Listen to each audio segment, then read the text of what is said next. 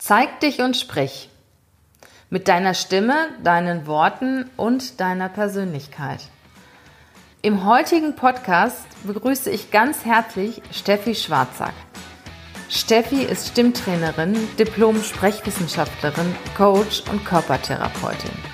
Steffi begleitet Menschen, die ihre Mission zum Ausdruck bringen möchten, von der Idee bis hin zum Applaus. Sie steht für Auftritt ohne Maske und Blenden, pur, ehrlich und mit Herz.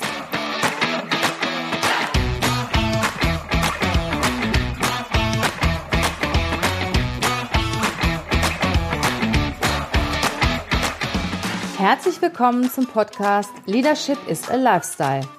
Der Podcast für Führungskräfte, die neben ihrer Karriere ein erfülltes und gesundes Leben führen möchten. Mein Name ist Regina Volz ich zeige dir, wie du das Beste aus dir, deinem Leben und deinem Business machen kannst. Und jetzt geht's los. Viel Spaß mit der heutigen Folge.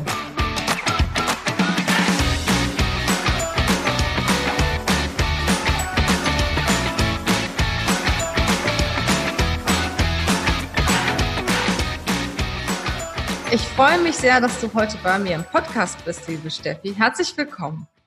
Vielen Dank für die Einladung, Regina. Möchtest du noch etwas hinzufügen zu dem, was ich eben gesagt habe? Ähm, ja, also zum einen habe ich ein äh, Studium studiert, das heißt Sprechwissenschaft. Da geht es nicht um Sprachsysteme, sondern tatsächlich um Sprechen, mhm. mündliches Sprechen. Ähm, und vielleicht erzähle ich ein bisschen, wo ich herkomme und äh, das wäre super. Warum ich da bin, wo, wo ich jetzt arbeite. Ich bin ganz gespannt. Ja, genau. Also ich ähm, ich bin die Hälfte meiner Kindheit in der DDR aufgewachsen. Also in einem totalitären Regime, was man nicht immer gespürt hat, aber wo ich es gespürt habe, ist tatsächlich in der Schule und ganz speziell im Musikunterricht. Und Musikunterricht ist ja was, wo man eigentlich sagen sollte, es wäre schön, wenn der Freude und Spaß macht, Freude und Spaß am Ausdruck. Und für mich war es ein Fach von Angst, von großer Angst, ähm, weil unser Musiklehrer immer probeweise die Nationalhymne anmachte und wer da nicht sofort stand und wie ein, weiß ich nicht, wie ein Soldat stillstand, ja. der bekam eine Strafe ab. Und die Strafe war immer was von im Mittelpunkt stehen und sozial beschämt werden. So könnte man es fast ein bisschen sagen. Ich habe gerade das Buch gehört von Hera Lind, das neue. Ich weiß nicht, ob du das kennst. Das kenne ich nicht, nee. Mhm. Über die Grenzen. Also es ist ja. mega. Das erzählt auch von, von einer Familie, die freiwillig ursprünglich mal in den Osten gegangen ist, bevor mhm. es die DDR gab. Und das Ganze, was du da gerade erzählst, ähm, haben sie wiedergegeben. Es ist eine wahre Geschichte, also sehr empfehlenswert, sehr kurzweilig, auch, aber auch, wie gesagt, sehr interessant. Ja, genau. Da, also da werde ich bestimmt mal reinlesen. Ja. Und für mich ist es aber so, dass es für mich sich wirklich eingeprägt hat, ich sollte lieber nicht im Mittelpunkt stehen. Mit im Mittelpunkt stehen ist gefährlich, ist doof, sollte nicht passieren, ist beschämt. Dann und fällst du auf, ne? Genau, dieses Auffallen, also lieber nicht auffallen. Das war wirklich eine Botschaft, die ich dort und an vielen anderen Stellen in meinem Leben mitgenommen habe. Und gleichzeitig war da so ein, ja, ein quirliges Mädchen in mir, die einfach Lust hatte am Ausdruck. Und deswegen habe ich dann auch über Theater AGs etc. bin ich zu diesem Studium gekommen, wo ich dann war. Und da ging es ganz viel eben um Ausdruck, um Sprechen, um Stimme, um Sprecherziehung. Und dort habe ich das dann ausgelebt. Und diese beiden Facetten sind letztlich so in mir und beschreiben schön diesen, also ich bin kein Naturtalent, weil ich habe das als Kind nicht ausgelebt, ähm, sondern es ist was eine erlernte Fähigkeit, dass ich mit Lust irgendwo hingehe und spreche und mich auf die Bühne stelle. Und das ist ein bisschen das, was ich heute tue mit den Menschen. Also ich verhelfe denen dazu, dass sie Freude und dabei empfinden, sich irgendwie irgendwo im Mittelpunkt, sei es in dem Berufsleben, sei es auf einer echten Bühne wohlzufühlen und dann ganz sie selbst zu sein. Weil viele, die zu mir kommen, sagen, naja, ich mache das irgendwie, aber irgendwie, ach, es fühlt sich unangenehm an, ich bin nicht in meinem Bestleistungsniveau. Ja, und eine Spezialität davon, von diesen Ausdrucksmöglichkeiten, ist halt die Stimme, ja, zu, zu der ich auch ganz viel arbeite. Ja, das ist ja auch sehr wichtig. Ne? Also ich sage mal, die Stimme ist ja ein ganz bedeutender Faktor in vielen Bereichen. Mhm. Zum Beispiel im Unternehmen, äh, egal ob ich Experte bin, ob ich Führungskraft bin, ob ich im Vorstand bin, ich muss immer das, was ich erarbeitet habe, irgendwem und irgendwo präsentieren. Ob ich jetzt, sagen wir mal, als Experte für ein Thema das von meinem Team präsentiere, ob ich das als Führungskraft äh, dem Vorstand präsentiere oder als Vorstand dem Aufsichtsrat oder meinen Kunden oder was auch immer. Also ich trete ja immer irgendwo auf und die Stimme hat ja eine, eine große Bedeutung beim Auftritt. Ne? Ich, ich weiß nicht, so 30, 40 Prozent macht das doch aus, oder? Du kannst mir das sicher besser beantworten. Ja, es gibt da verschiedene Studien und die, auf die sich fast alle beziehen, die mit 38 Prozent betitelt wird, die ist halt von Albert Moravian mhm. aus den 50er, 60er Jahren in den USA. Der hat den ersten Eindruck damals untersucht. Und er hat dann selber heutzutage gesagt, er hat eine Zeit lang auf seiner Homepage, bitte zitiert nicht diese Zahlen, weil das ist äh, heutzutage nicht mehr valide und das ist unter anderen Laborbedingungen passiert, als wir das heutzutage tun mhm. würden. Das stand vor ein paar Jahren auf seiner Homepage und deswegen bin ich vorsichtig mit diesen genauen Prozentangaben. Aber Fakt ist, sie ist ein wichtiges Mittel. Und wenn wir, was wir heute oft tun, uns eben per Video streamen, wo wir wenig von dem ganzen Körper sehen, unterhalten oder per Telefon irgendwelche Telefonmeetings haben, Konferenzen haben, dann spielt sie natürlich noch eine größere Rolle. Klar, dann hast du ja nichts ja. anderes. Ne? Ich genau. war mal in einem ähm, Dunkelrestaurant. Ich weiß nicht, ob du sowas kennst. Und zwar ist es da nicht nur dunkel, sondern es ist wirklich tief. Man ist blind, ja, genau. Du darfst noch nicht mal deine Uhr mitnehmen, gar nichts. Also ganz tief schwarz und da sind Kellner, ähm, die blind sind, Köche, die blind sind. Und das ist echt Wahnsinn. Ich fand das so laut da drin. Ich konnte es nicht ertragen.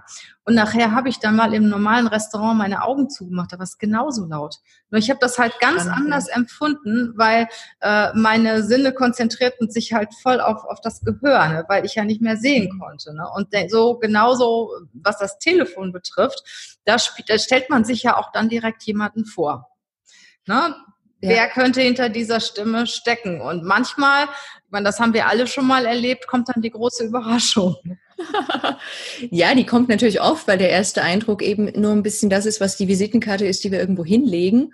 Und manche Leute können das, was sie wirklich tief drinne sind, nicht gut irgendwie ausdrücken. Und die haben irgendwelche Muster drüber liegen, die sie von der Gesellschaft oder von ihrem Elternhaus gelernt haben, egal jetzt im äußeren Ausdruck, in der Art und Weise zu sprechen. Also wenn wir mit einem Dialekt sprechen, hm, dann kriegen wir, ich komme ja aus Sachsen, dann kriegen die Leute eine Assoziation, eine andere und, und assoziieren aufgrund dieses einen Merkmals eben auf ein anderes Merkmal, was so sozialpsychologische Phänomene sind, die oft ja eher mit Vorurteilen zu tun haben. Ja, Dialekte machen ja auch was aus. Ne? Also manche Dialekte wirken ja auf viele Menschen sympathisch und manche überhaupt nicht. Ne? Und, ja, und, und, je, nach, je nach Hörergruppe ist das halt unterschiedlich. Genau. Ja, mein Mann ist zum Beispiel Schwabe. Mhm. Und äh, er findet das ganz toll, wenn er Schwäbisch spricht. Ich ah, es hat was mit Identität zu tun. Ja, genau. Also er findet seinen Dialekt toll und er hat in Aachen studiert und hat dann, ich sag mal, angefangen, Hochdeutsch zu sprechen. Und mhm. als er dann zurückkam, hat man ihm gesagt, hör mal, bist du keiner mehr von uns? Also er spricht schon, wenn er in, in Stuttgart oder im Raum Baden-Württemberg unterwegs ist, Schwäbisch und hier nicht. Ne? Also er hat es mhm. schon geschafft, sich anzupassen. Ähm, wie, wie kriegt man das, das, hin? Das hat, er, das hat er toll gemacht, dass er beides beibehalten ja. hat. Das ist nämlich oft nicht so gewesen in der Vergangenheit. Also auch bei mir im Studium hat man mir und vielen anderen damals gesagt, man hört, wo sie herkommen. Und das war aber eine negative Aussage. Und das große Ziel war damals, uns das wirklich auszutreiben, auszutrainieren, mhm. was sie in vielen Fällen auch geschafft haben. Und ähm, würde ich nie wieder machen, also aus heutiger Sicht, weil es ähm, identitätsfördernd ist, wenn die Leute ihren, ihren Dialekt haben und dieses Switchen, wie in eine Fremdsprache reinzugehen, das ist das Beste. Das ist aber auch das Schwierigste. Also Dialekt in der Heimatregion wegzubekommen, ist fast unmöglich. Das sollte man auch nicht machen, ne? Also ja, genau, aber es gibt so Leute, die sagen, ja, ich habe ja online viel mit Leuten zu tun aus anderen Regionen, ich würde das dann gerne umschalten. Das ist sehr schwer. Also besser ist, man ist dann wirklich in einer anderen Stadt, in einer anderen Region, in einer Großstadt und dann ist es leichter. Ja. Hm. Also du sagst, in der eigenen Region sollte man es behalten. Ich meine, manchmal braucht man das beruflich, ne? Es ist sogar, es ist sogar äh, nähefördernd, also im Sinne von Rapport, wie stelle ich die gute Nähe zu jemandem her, dass der mich sympathisch findet findet, hilft es, Dialekt zu sprechen und den zu können. Aber nicht, wenn ich zum Beispiel einen Kunden habe, der aus einem anderen Bereich kommt, äh, wo ja. das, der Dialekt nicht gesprochen wird. Ne? Genau, also ich als Sachse brauche nicht Sächsisch reden in, in, hier in Bayern, wo ich wohne. Mhm. Das, äh, es sei denn, da ist auch jemand aus Sachsen da oder so. Aber sonst nicht, nee. Mhm. Und, und du rätst den Leuten schon, sagen wir mal, Hochdeutsch zu lernen. Äh, wenn sie, wenn sie dann ein Motiv dafür haben und es äh, beruflich brauchen. Hm. Nur dann. Mhm. Also das Motiv muss bei, bei Dialekt sehr stark sein, weil das, ich finde, es ist schwerer, ähm, als eine Fremdsprache zu lernen. Welche Stimme ist eigentlich ideal? Was, ja, das, was das lässt sich pauschal gar nicht beantworten. Das kommt natürlich auf den Kontext drauf an. Ja, aber ich sag mal, beim, beim Visuellen hat man ja so äh, gewisse Muster, die mhm. auch nachgewiesen sind, dass die halt von den meisten Menschen als, äh, ich sag mal, sympathisch empfunden werden. Und äh, bei der Stimme ist es doch wahrscheinlich ähnlich. Da gibt es, gibt es eine ja. gewisse Stimmfarbe oder ich weiß nicht, wie man es nennt, die äh, von den meisten Menschen als, als angenehm empfunden werden. Und dann gibt es wieder was, was da aus gewiss ausbricht. Ne? Man, kann, man kann ein paar Sachen ausschließen. Also Stimmen, die zu hoch sind im Arbeitskontext, kommen nicht gut an. Die werden Frauen sehr gerne, ne? Mit den hohen Stimmen. Es, es, neigen mehr Frauen dazu. Also eine hohe Stimme ist meist, ist ein, also erstmal ein anatomisches Zeichen dafür, dass der Kehl, Kehlkopf klein, also kleiner ist und dadurch die Stimmlippen kürzer sind und deswegen mhm. schneller schwingen. Aber es ist auch ein Zeichen von Anspannung. Und wenn bei Frauen passiert es oft, dass wir, wir Frauen dann in eine Anspannung kommen und dann wird die Stimme höher und überschlägt sich. Gibt es aber auch bei dem einen oder anderen Mann. Für die ist dann mhm. besonders schlimm. Das ja. glaube ich. Das ja. passt dann erst gar nicht. Bei der Frau genau. kann man das noch wegstecken. Ne? Genau, dann kann man noch sagen, ja, es ist, passt zur Weiblichkeit oder wie auch immer. Also generell gibt es eine Tendenz, dass tiefe Stimmen natürlich ähm, als angenehmer, als souveräner, als selbstbewusster und kompetenter interpretiert werden und auch die Nachrichten als seriöser. Also früher hat man ich glaube, in den 70er bis in die 80er Jahre rein durfte keine Frau Nachrichten sprechen, mhm. weil ähm, das nicht seriös genug war. Okay. Stimme von der Klangfarbe her. Und die Emanzipation ist jetzt auch so weit fortgeschritten, dass ähm, Frauenstimmen in den letzten zehn Jahren, in der Zwischenzeit werden es wahrscheinlich zwölf, dreizehn Jahre sein, seit diese Studie rausgekommen ist, dass ähm, Frauenstimmen wirklich um ein Viertel abgesunken sind von der Grundfrequenz, von der Tiefe her. Und man hat keine Ursache gefunden, außer dass dieses Rollenverständnis sich verändert hat, Frauen auch mehr im Business aktiv sind und vermutlich da einfach ähm, mehr Anpassung passiert ist, dass man, dass wir Frauen letztendlich auch in mehr Tiefe gegangen sind. Mhm. Ja. Bewusst oder unbewusst? Äh, ich glaube vermutlich sowohl als auch. Also viele Frauen kommen ja auch zu mir in dieses Training und sagen, hey, meine Stimme ist irgendwie zu hoch, sie überschlägt sich, ich komme da nicht mehr runter, es ist angespannt. Also es gibt viele Frauen, die auch daran arbeiten und das eine oder andere wird auch unbewusst passiert sein. Kann man das denn ändern? Ich meine, so eine Stimme, die prägt sich ja im Laufe eines Lebens, ne? Mhm. Und also eine, eine Stimme hat eine Stimme hat einen angeborenen und einen erworbenen Teil. Angeboren ist einfach die Größe des Kehlkopfs und ähm, die Anatomie, die sozusagen zwischen Kehlkopf und deinem Mundraum betrifft, was so in der Fachsprache Ansatzrohr heißt und was den ganz individuellen Klang ausmacht. Also das macht zum Beispiel auch, dass ähm, Transgender-Leute, die sich operieren lassen, also Mann-zu-Frau-Operationen, dass äh, man die Stimmlippen, also die Stimmbänder im Volksmund kürzen kann, dass sie sozusagen höher schwingen. Ah. Und trotzdem klingen die Stimmen dann immer noch als männlich, weil die Länge der Stimmlippen alleine den Unterschied nicht macht, sondern dieses Ansatzrohr verstärkt den Klang entsprechend und das von den Klangfarben klingt das dann männlich.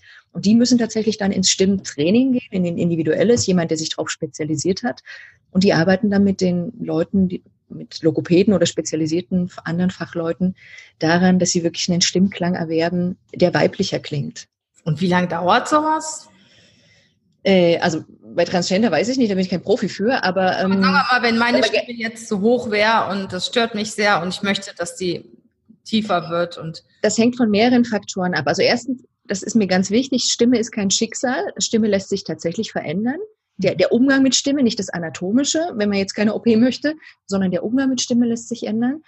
Und weil ganz viel gelernt ist, ganz viel von den Mustern, wie, wie melodiös bewege ich meine Stimme, wie durchlässig sind sozusagen verschiedene Bereiche in meinem Körper, dass der Ton verstärkt wird oder gedämpft wird. Und da kommt es darauf an, wie sensibel man tatsächlich ist.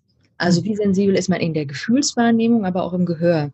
Man kann nur die Töne bilden, hat äh, Alfred Tomatis, das war ein Stimmenlehrer von Gérard Depardieu mal gesagt, die man wirklich hören kann. Der war also auch, ähm, hat auch als Ohrenarzt gearbeitet und hat da eben gemeint, man hört einfach, also Dinge, die man nicht hört, können wir nicht bilden. Das merkt man bei tauben Leuten oder Leute, die später ertauben, die können einfach höhere Frequenzen wie den S-Laut nicht mehr sauber bilden, weil wir es nicht mehr hören. Also zu deiner Frage zurück, wie lange braucht man? Stimme ist ganz viel auch Verhaltensänderung. Und bei Verhaltensänderung spricht man immer von diesen berühmten 28 Tagen. Das reicht meiner Meinung nach nicht. Okay. Eure Studien haben gesagt, dass äh, man mindestens 60 Tage bis hin zu 300 irgendwas, also bis zu einem Jahr tatsächlich ist. Also wenn man wirklich in Stresssituationen, sage ich mal, das neue Muster anwenden möchte und nicht nur in einem sehr kontrollierten Moment, dann dauert es wirklich. Also ich sage den Leuten gerne, wenn ihr gut übt, kommt einfach zwölfmal irgendwie zu mir, eine Stimme zu arbeiten. Da hat man schon viel erreicht. Das, also das kann man dann gut aufteilen auf ein halbes Jahr oder so. Da mhm. ist schon viel passiert und Leute, die noch mehr investieren wollen, die wirklich ein Jahr sind, die haben auch wirklich einen neuen Stimmklang. Interessant. also ich kann schon wie ein Instrument lernen. Das dauert ein Weilchen. Ich kann schon was machen, auch wenn ich so eine so eine sehr hohe piepsige Stimme habe, kann ich die kann ich die normalisieren oder einfach nur ein bisschen verbessern. Ne, du hast, man hat ja nicht nur eine piepsige Stimme, wir haben ja einen ganzen Stimmumfang vom tiefsten bis zum höchsten Ton, der bei uns anatomisch möglich ist. Da schöpfen wir oft gar nicht all das aus, was möglich ist. Gut, bis zum höchsten wollen wir nicht im Sprechen, das klänge komisch. Aber ähm, da geht es darum, einfach einen Bereich zu finden, wo wir entspannt einen Ton bilden können und nicht mit zu viel Anspannung. Das geht aber nicht ohne auch eine, also es geht nicht ohne wirklich eine eigene Motivation. Mhm. Weil das geht zu sehr in die Persönlichkeit rein. Also, wenn jemand von seinem Chef geschickt wird, der soll mal, ist sehr schwierig, weil da gibt es immer eine Abwehr, wenn jemand sagt, das möchte ich nicht. Also selbst, selbst wenn er das verbal nicht so artikuliert, das merkt man dann, es geht nicht weiter. Ähm, genau, also es braucht viel diese Eigenmotivation. Mhm. Und äh, deshalb ist es ja auch so, dass äh, Sänger äh, in Gesangsunterricht gehen, ne? Weil du kannst ja deine Stimme auch da entsprechend verbessern, ne? Genau, also singen lernt, also gut singen oder die Töne halten lernt man natürlich auch nicht von einem Tag auf den nächsten. Ähm, der Gebrauch von Gesangsstimme ist noch ein bisschen anders und komplexer, weil es natürlich da um andere Tonhöhen geht, die wir beim Sprechen so nicht in der Stärke brauchen. Und es geht um eine längere Tonhaltedauer zum Beispiel. Das ist noch ein bisschen anders. Und nicht jeder schafft es, von dem Gesangsstimme auf eine Sprechstimme umzuschalten. Okay. Ja. Eine Sprechstimme verlangt andere Sachen als zum Beispiel Singen auf der Bühne. Das merkt man an solchen Opernsängern, die es dann nicht schaffen, im normalen Leben anders zu reden als die ganze Zeit so auf diese Art und Weise. Die hast du vielleicht auch schon mal gehört. Ja. Die, ähm, Sehr tiefe Stimme. Und ja, und, und die machen dann immer diesen Klangraum und Schall, der aber in gewisse Situationen nicht reinpasst. Also wenn ich Nähe mit in einem Gespräch herstellen will, brauche ich so eine Stimme nicht. Mhm. Wenn ich die Leute äh, innerlich umhauen möchte und beeindrucken will, dann ja, aber nicht, wenn ich also irgendwie auch Sympathie herstellen will, Nähe herstellen will, etc., was man im Berufsleben ja oft braucht. Ich sag mal, was sich ja sehr viele äh, von unseren Hörern äh, interessiert, gibt es da so ein paar Tipps, die du uns geben kannst, die wir also ohne großes Training leicht auch im Alltag umsetzen können? Mhm. Also das Wichtigste ist immer, dass man vor jedem Auftritt dafür sorgt, dass die Stimme kein Zufall ist. Mit Auftritt meine ich tatsächlich wirklich jeder Moment, wo man mit einer anderen oder vor einer anderen Person spricht, der man eine Wichtigkeit zuschreibt. Es kann eine Person sein, es können viele Personen sein. Also ein einzelnes Gespräch mit dem Chef oder mit einem Mitarbeiter kann schon so ein Auftritt sein. Oder ein klassisches Meeting oder mal ein Vortrag. Und es darf eben kein Zufall sein. Und das meiste ist so, die Leute machen sich Gedanken vor solchen wichtigen Gesprächen. Was ziehen sie an? Sie machen sich Gedanken über die Inhalte.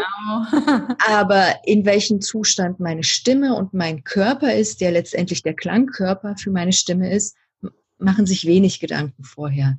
Und das ist so das Allerwichtigste, dass man beginnt, den, die Stimme und den Körper auch vorzubereiten. Es gibt so einen Spruch, den habe ich irgendwann mal gelernt, der heißt, der Körper führt, die Stimme folgt. Also ohne den Körper in irgendeiner Form wach zu machen, vorzubereiten, bringt auch eine Stimmarbeit nichts.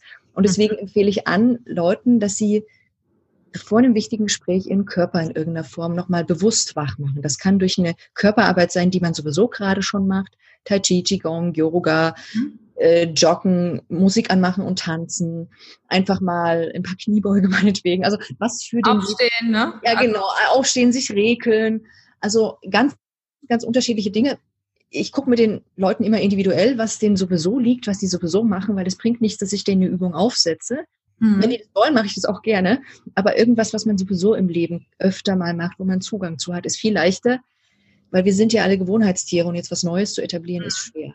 Das heißt also, wenn du einen wichtigen Termin hast oder eine Rede hältst oder so, solltest du deinen Körper irgendwie vorher mal aktivieren, die Anspannung rausnehmen. Die Anspannung rausnehmen und vielleicht auch ein zu sehr, also zu einer Unterspannung. Es gibt ja auch, dass wir uns sehr lasch fühlen, schlecht geschlafen haben, zu wenig Energie haben, dass wir unser Energieniveau auch heben.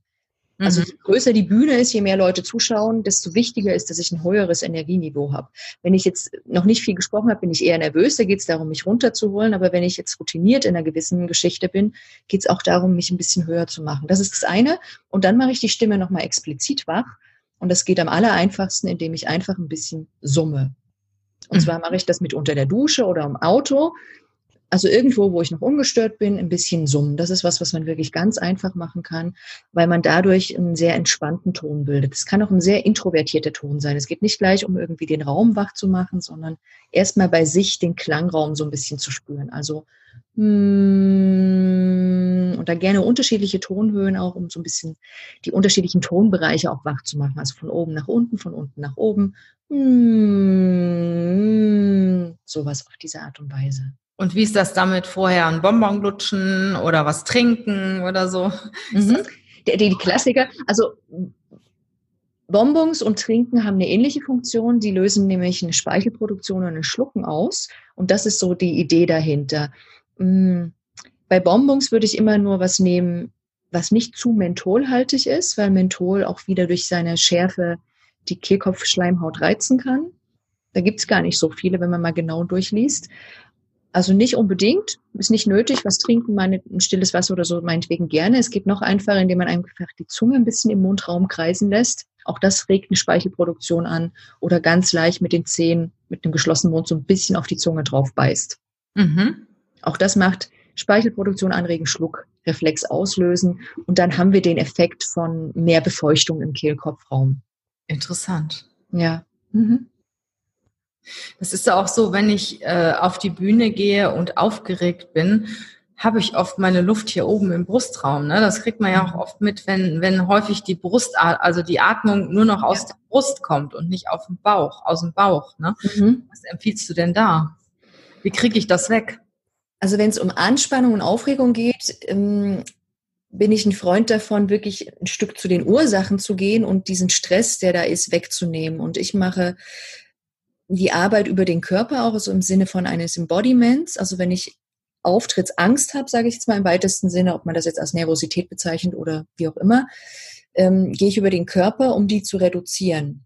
Und da, also wenn man sich jetzt nicht damit auskennt und nicht die Methode macht, die ich mache, also ich arbeite mit Klopfen, wo man einfach verschiedene Punkte klopft und da den Stress reduziert, kann man auch ganz einfach wirklich was Körperliches machen, um Adrenalin abzubauen. Also wirklich Treppensteigen, Kniebeuge, Liegestütze, ist ähm, natürlich auf der Bühne dann etwas schlecht. Das ne? ich, aber das macht man, also kann man vorher machen. Also ich mache das tatsächlich auch, ähm, also wenn ich auftritt, ich habe manchmal, also Aufregung ist immer situationsabhängig. Das ist nochmal wichtig zu wissen. Ich kann in einem Kontext große Bühne total unaufgeregt sein und plötzlich habe ich eine andere Bühne und da sitzt drei Personen drin, denen ich eine ganz große Wichtigkeit zugebe und plötzlich bin ich ganz doll unter Stress. Mhm. Ja? Und in solchen Situationen würde ich das machen und habe ich auch, habe ich letztens gehabt, in innerhalb eines Monats zwei Vorträge. Der eine hat mich gestresst, der andere nicht. Ähm, und bei dem, wo ich mich gestresst habe, habe ich tatsächlich wirklich Liegestütze gemacht vorher. Ich ziehe mich dann nochmal zurück, ich gehe ins Bad. Wenn da jemand reinkommt, hat er Pech, dann sieht er mich halt beim Liegestütze machen. Aber äh, ich mache das nicht auf der Bühne. Ja, genau. Äh, das ist aber nur eine Geschichte. Man, man kann eben alles machen, was so, also tanzen, bewegen, was die Dinge abbaut. Den Körper und den Stress, den Körper auflockert und den Stress abbaut, ne? Ja, also, also Adrenalin abbauen über den Körper ist das eine. Ähm, vielleicht kennst du auch diese Power Pose Geschichten. Ja, ja, ja. Emikadi, das ist natürlich eine ganz minimalistische Form, wo man, was man auch tun könnte, was mir manchmal da nicht reicht. Also wenn ich richtig hohes Adrenalin habe und hm. wenn die Luft äh, zu wenig ist. Und ansonsten ist es ein Zeichen dafür, dass der Bauch zu fest ist dass wir den mhm. Bauch nicht locker lassen, dass das Zwerchfell nicht mehr entspannt locker lässt und dadurch die Lungen eben die Luft nicht ganz tief reinholen können und wieder Ich habe gehört, wenn sowas passiert, sollte man äh, mit dem Ausatmen beginnen zu sprechen, mhm. damit die Luft rauskommt und nicht mit dem Einatmen, weil dann immer noch mehr Luft reinkommt. Mhm. Wir, also ist ein Zeichen dafür, dass wir eigentlich zu viel Luft oft haben, dieses Gefühl. Aber eine, die nicht, nicht gut genug im Körper verteilt ist. Und dieses, ich atme kurz vorher nochmal ein Stückchen aus und dann spreche ich. Wenn ich spreche, atme ich ja auch aus. Wir sprechen mhm. auf den Ausatmen. Aber ein kleines bisschen Luft rauslassen kann dem einen oder anderen helfen. Mhm. Das ist, das ist immer auszuprobieren, was, was dem Typen Menschen hilft. Mhm. Ja. Okay. Ähm, was kann ich denn selber verbessern und wo brauche ich dich als Stimmtrainerin? Nicht du individuell, sondern jemand als Mensch, was ja. er verbessern kann. Ja, diese Vorbereitung für sich äh, selber, ähm, das kann jeder erstmal selber anfangen zu machen und zu sagen, ich mache bewusst was für den Körper, für die Stimme, aber auch für meinen Geist. Darüber haben wir noch nicht geredet. Also auch dieses, was, was halte ich von den Dingen, wo ich gerade rede, beeinflussen natürlich, wie meine Stimme klingt. Also wie, ja bin ich da überzeugt von oder nicht? Ne? Ja, genau. Und wie, wie, meine ich das oder wie ist meine Beziehung zu den Menschen, vor denen ich rede? Das, das geht alles in diesen Stimmklang mit rein. Wie, wie offen, wie lebendig klingt der, wie verhaltend bin ich. Also auch da kann man ein bisschen was machen. Und das kann man prinzipiell alles alleine machen an der Stelle. Ähm, weil es gibt tolle Bücher, äh, in denen man nachlesen kann. Es gibt Videos in YouTube das größte Problem ist tatsächlich, glaube ich, dran zu bleiben. Mhm, das zu tun, wie und, Dingen, äh, und, ein, und, und dann eben auch nochmal ein Feedback zu bekommen, also einen Sparing-Partner zu haben, der einem Rückmeldung gibt, ob man das richtig und gut macht. Ich glaube, dafür lohnt es sich für diese beiden äh, Sachen, wo man sagt, ich will wirklich mal dranbleiben, ich will es jetzt wirklich angehen, ich will es wirklich umsetzen, da lohnt es sich, Geld in die Hand zu nehmen. Ähm, wenn man sagt, es interessiert mich ein bisschen, ich will es mal ausprobieren, braucht man vielleicht noch keine. Interessant. Ja. Das, das ist alles wirklich spannend und du ähm, schulst ja nicht nur Stimme, sondern auch das komplette Paket mit Auftritt. Ne? Mhm. Ähm, wo finde ich dich, wenn ich mal ein bisschen mehr von dir erfahren möchte? Also es gibt auch meinen Podcast, der Zeig dich und sprich heißt, den man hören kann, wo es, wo diese unterschiedlichen Themen angeschnitten werden, von Mindset über Stimme bis hin zur Körperarbeit oder auch rhetorischer Aufbau solche Geschichten. Und ansonsten ist die Anlaufstelle meine Website, ähm, ja, wo man immer den Kontakt zu mir findet und äh, ja, mich gerne anschreiben kann, mit mir sprechen kann. Steffi, vielen Dank für die Informationen. Ich glaube, wir könnten noch viel mehr sprechen. Vielleicht machen wir auch irgendwann noch mal eine zweite Folge. Gerne. Dir. Herzlichen Dank und ich wünsche dir noch einen schönen Tag. Vielen Dank, Regina. Tschüss. Tschüss.